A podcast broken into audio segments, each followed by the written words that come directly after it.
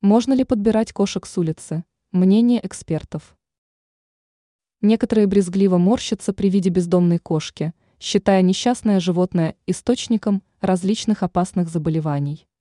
Другие верят приметам и опасаются подбирать кошек, считая, что это может стать причиной неприятностей.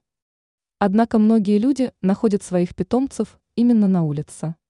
В результате никто не страдает ни от каких болезней и не становится магнитом для неудач. Можно ли подбирать кошек с улицы?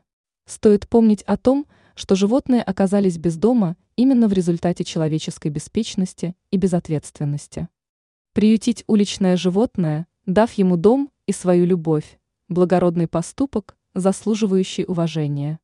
Такой питомец сможет вас приятно удивить своим умом, крепким здоровьем и чувством привязанности, отмечают эксперты.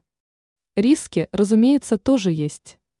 Но они присутствуют всегда. Вы, к примеру, не можете знать о том, какими заболеваниями обладают прохожие или люди, находящиеся с вами в одном помещении.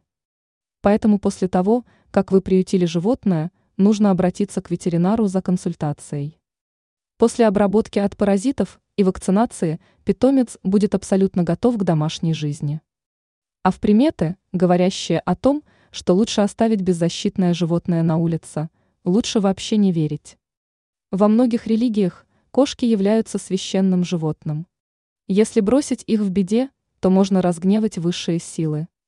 Ранее мы информировали о том, как защитить собаку от переохлаждения.